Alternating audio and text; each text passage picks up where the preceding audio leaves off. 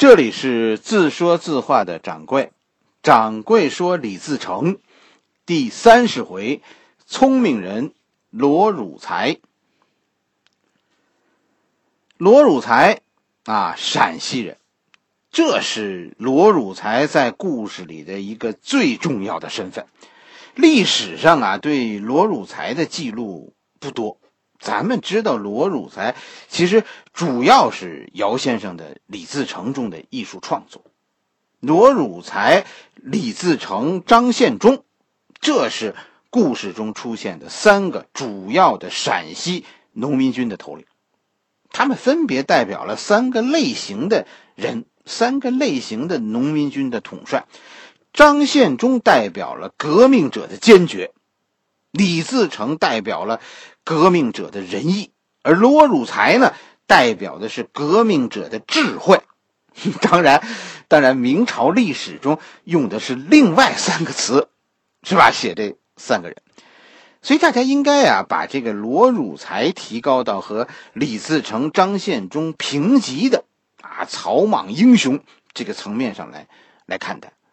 罗汝才不是一个二流的革命者，他是老大那一层的。只是因为他比较智慧，所以呢，他不肯出头。因为不肯出头，所以他从陕西带出来的老弟兄损失比较小。李自成一度成为河南军的领袖，张献忠最后做了四川人的皇帝，只有罗汝才一直手下都是陕西兵。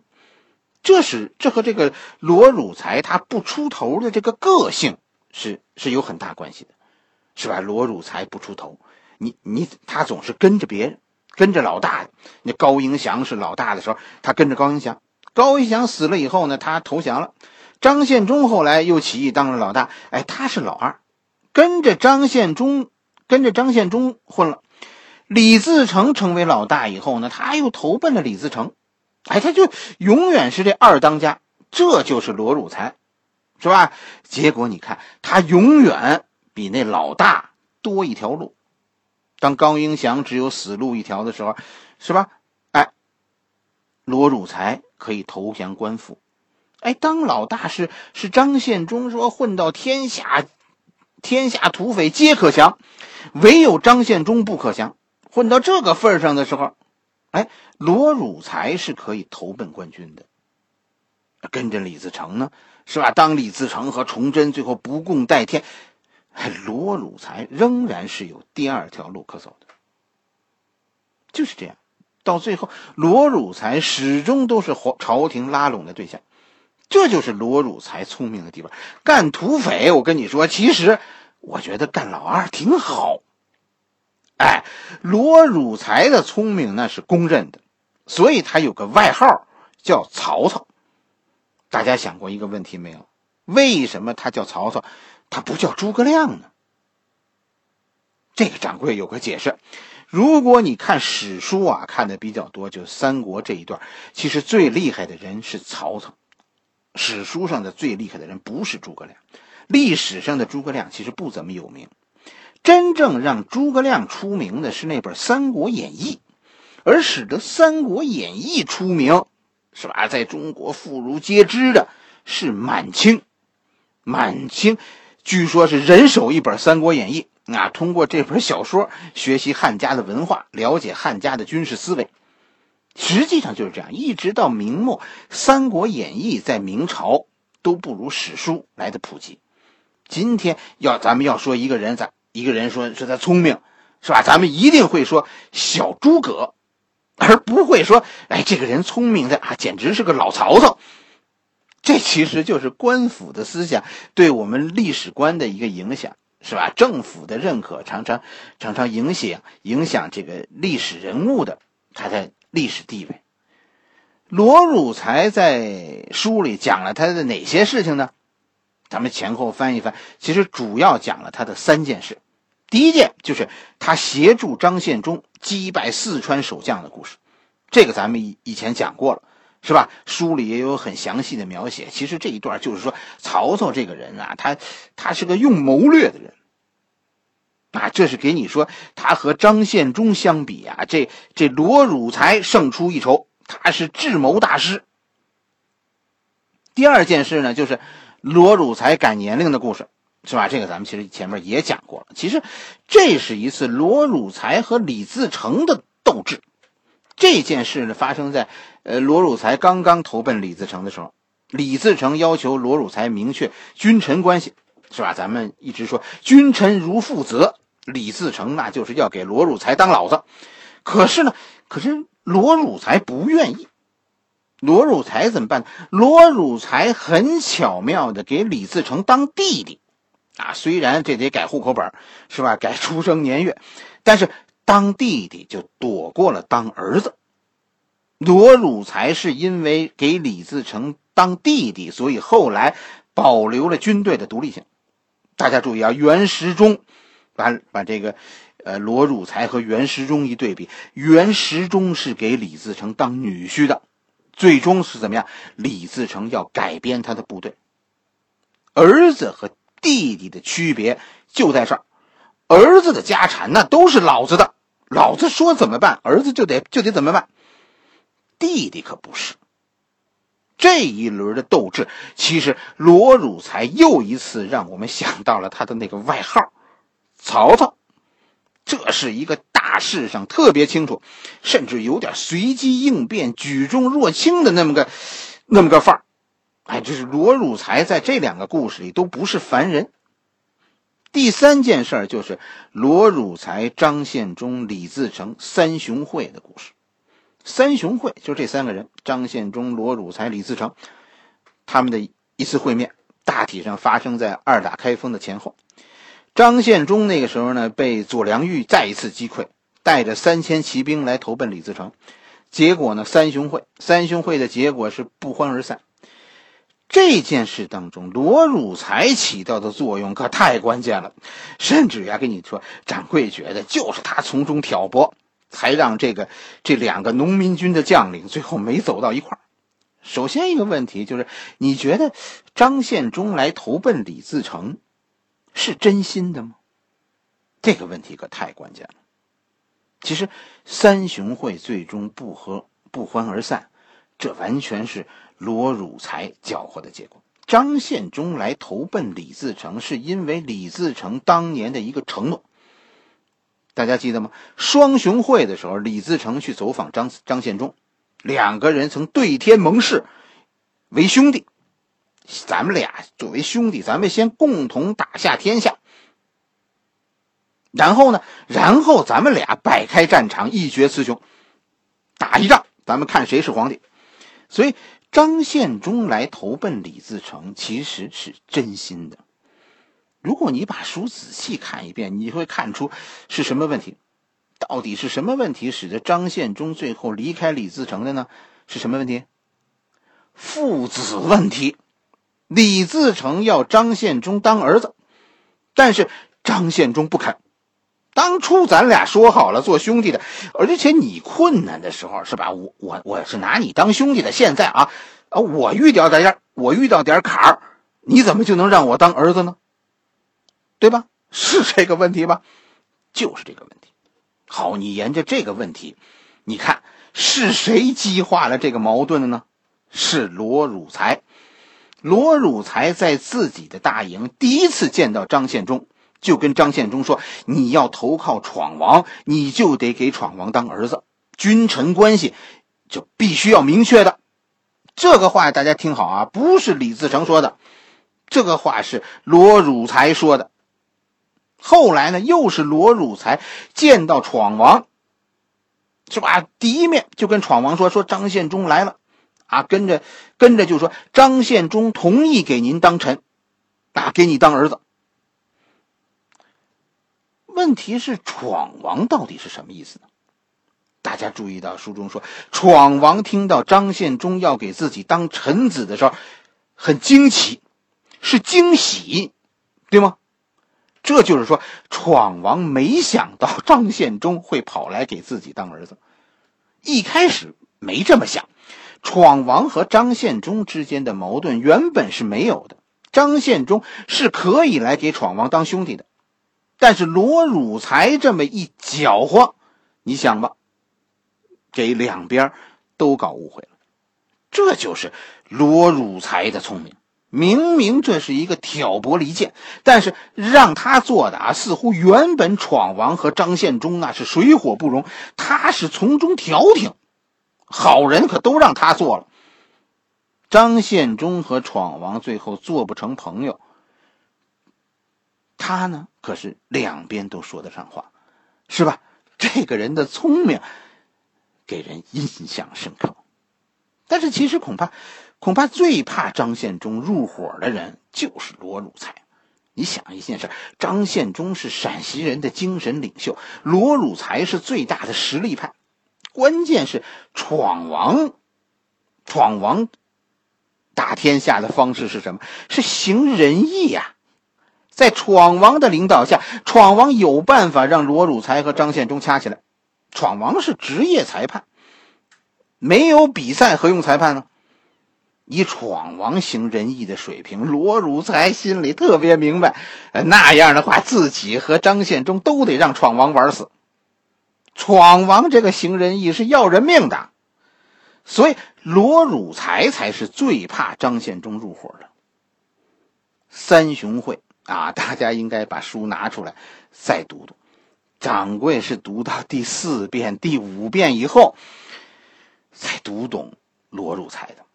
三雄会，罗汝才表面上是赢家，他借给了张献忠五百骑兵，张献忠和李自成不欢而散，是吧？罗汝才保住了自己在闯营陕西人老大的位置，而且自以为给自己留了一条退路。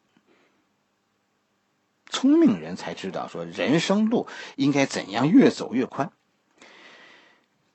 问题是啊，我觉得。以李自成的聪明，他看明白这件事，也就是一个时间问题。罗汝才这才叫聪明反被聪明误，这聪明啊，从来都干不过仁义。明白了罗汝才的心思，闯王动了杀心。罗汝才的死，其实是闯王走走钢丝生涯的结束。闯王现在有想法要走下钢丝了，所以一定要下了一个很大的决心，啊，解决陕西帮和河南帮的问题。这仍然是个微妙的转化。闯王最终一定是要有有铁杆支持者的，是吧？而闯王心中选择的最后的支持者只能是陕西人，但是现在的陕西人都在都在罗汝才的手下。你看，大你看，闯王闯王放走了张献忠。是因为什么？是因为第一，张献忠手下现在没有人，而且张献忠已经表示了支持闯王，把老大的位置从名义上已经让给闯王了。而且以后其实张献忠也再也没有机会超过闯王。在这种情况下，闯王放走了张献忠，为什么？为了让天下陕西人看清谁最厉害。闯王行仁义。必须要大家亲眼看到，张献忠不如闯王。要是闯王此刻就杀了张献忠，那那闯王和张献忠，你说，到底谁厉害呢？就说不清了。张献忠活着，但是比不上闯王，这才是闯王要的结果。三雄会表面上的赢家是罗汝才，但从长远角度上看，啊，李自成不吃亏。闯王可以放走手里没兵的张献忠，那对付罗汝才可就不一样了。闯王只有用武力收服这些陕西兵，然后用一个口号让他们支持自己，这是闯王的强项。行仁义，罗汝才是绝对不肯主动交出兵权的，那罗汝才就只有一死。这就是张献忠的生和罗汝才的死。闯王。要和张献忠比的是名声，但是要的是罗汝才现在手下的兵。要杀罗汝才，那陕西兵造反怎么办呢？闯王有办法，那就是首先要用河南帮来镇压罗汝才。所以你看这出戏，要镇压罗汝才，闯王一定要先赢得河南帮的支持。怎么赢得河南帮的支持？那就是要摆出一个姿态。什么姿态？闯王打算按照河南帮的想法割据河南。史书中很少把罗汝才的死和李自成占据襄阳合在一起，所以后来的书对于李自成杀罗汝才是在是在攻取襄阳以前还是在攻取襄阳以后的说法，并不一样，各有有都有说法，但是其实这不重要。攻取襄阳，在襄阳正式自封为文武大元帅，这个其实大家要明白，这是对河南帮的拉拢，目的就是要稳定河南人的军心。河南帮只要不乱，陕西帮就算是反了，也掀不起滔天巨浪。最失败也不过就是陕西帮全体都拉走，但是这个险是值得冒的。因为如果成功了，吃下罗汝才的队伍，李自成在现在的这个组合里，可就有了以后说话的本钱了。所以，杀罗汝才的前奏就是要和河南帮达成一个共识，这就是历史上那个那个著名的河南纲领。李自成同意割据宛洛，决胜中原。主张这个意见的人是河南帮，就是李信、牛金星、宋先策他们。而此时的罗汝才呢，罗汝才是一声不吭，心中不高兴，但是没办法。河南帮现在现在陕西帮惹不起呀。不过不给说说不给河南人一点甜头，人家凭什么跟着你跑呢？河南帮现在如愿以偿。将建立河南割据政权。一旦李自成在河南立足，咱们讲过历史上的刘秀，大体上最后李自成的下场不会太好。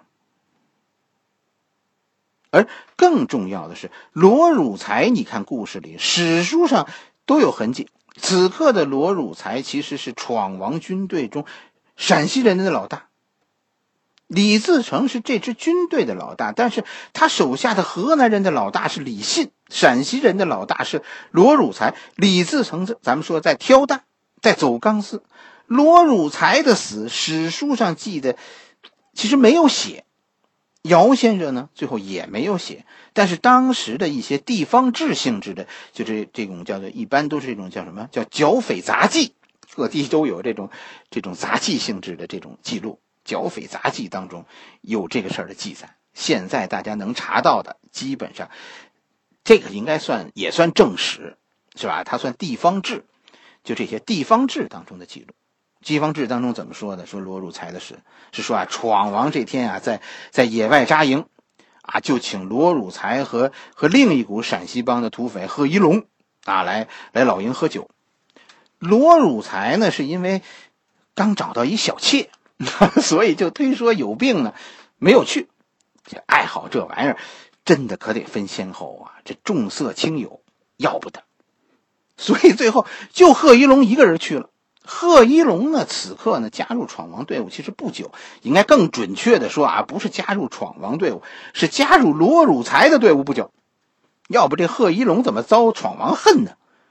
席间，贺一龙就就向亲兵传达了一个命令，说是自己当晚啊就在闯王的大营里住了。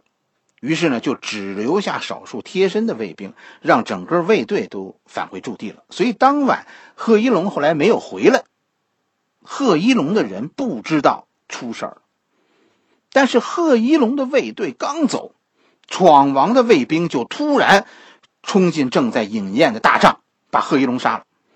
他的贴身卫兵在另一个帐子里也全部被杀死，整个事件办的是非常机密，除了参加这次行动的闯王的卫兵，整个事件没有人知道。甚至于这酒宴在杀了贺一龙以后，继续进行到深夜。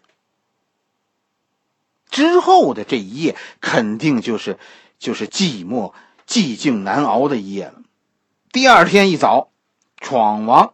带着卫队去了后罗汝才的大营，罗汝才这个时候心情很好，也没有提防闯王，毕竟自己控制着陕西兵呢。是吧？闯王那手下全是自己的密探，闯王的一举一动啊，罗汝才认为都在自己的掌握之中。昨晚上没听说出事儿，闯王突然来了，甚至于罗汝才的亲兵都没有阻挡，就让闯王带着卫兵进了罗汝才的前帐。据说啊，闯王见到罗汝才是二话没说，上去就把罗汝才杀了。虽然后来啊发生了一些局部的哗变。也有大概说三分之一的陕西人，陕西武装后来投奔了官军，但是总体上来说，当闯王说说罗汝才、贺一龙要搞政变，啊，要要图谋图谋不轨的时候，哎，陕西人是相信了，甚至于其实很多人早就看出闯王和罗汝才啊，早晚有这一步，这一山不容二虎，啊，罗汝才、贺一龙这是这是咎由自取。所以这件事情很快就就平息了。说实话，这这场凶案呢，肯定不是谋反。你就想一件事这要是谋反，贺一龙不会那么轻易就范，罗汝才也不会一点防备都没有。这两个人啊，要是要谋反，此刻肯定十分紧张才对。其实只有贺一龙，只要贺一龙啊，在在闯王大营里，只要闹起来，罗汝才这边就会知道。问题就是这事儿发生的太突然。其实这就是一个证据，证明闯王行仁义杀人的这个理由子虚乌有。闯王就这样成为这股起义军陕西人现在唯一的当家人了。但是其实实话实说，这一闹从后来看，陕西人的实力是大大削弱了。但是短期内，这种实力可是突然的上升了，啊！闯王给这支部队打了鸡血了。闯王有什么办法让让陕西帮听自己的呢？是吧？团结就是力量，啊！相比原来一盘散沙的陕西人队伍，现在闯王用一个口号就把陕西帮团结在了自己周围。什么口号？大家知道吗？这个口号就叫。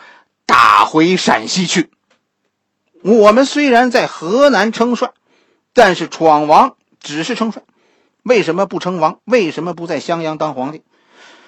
闯王没有在洛阳当皇帝，也不准备在开封当皇帝，更不会在襄阳当皇帝。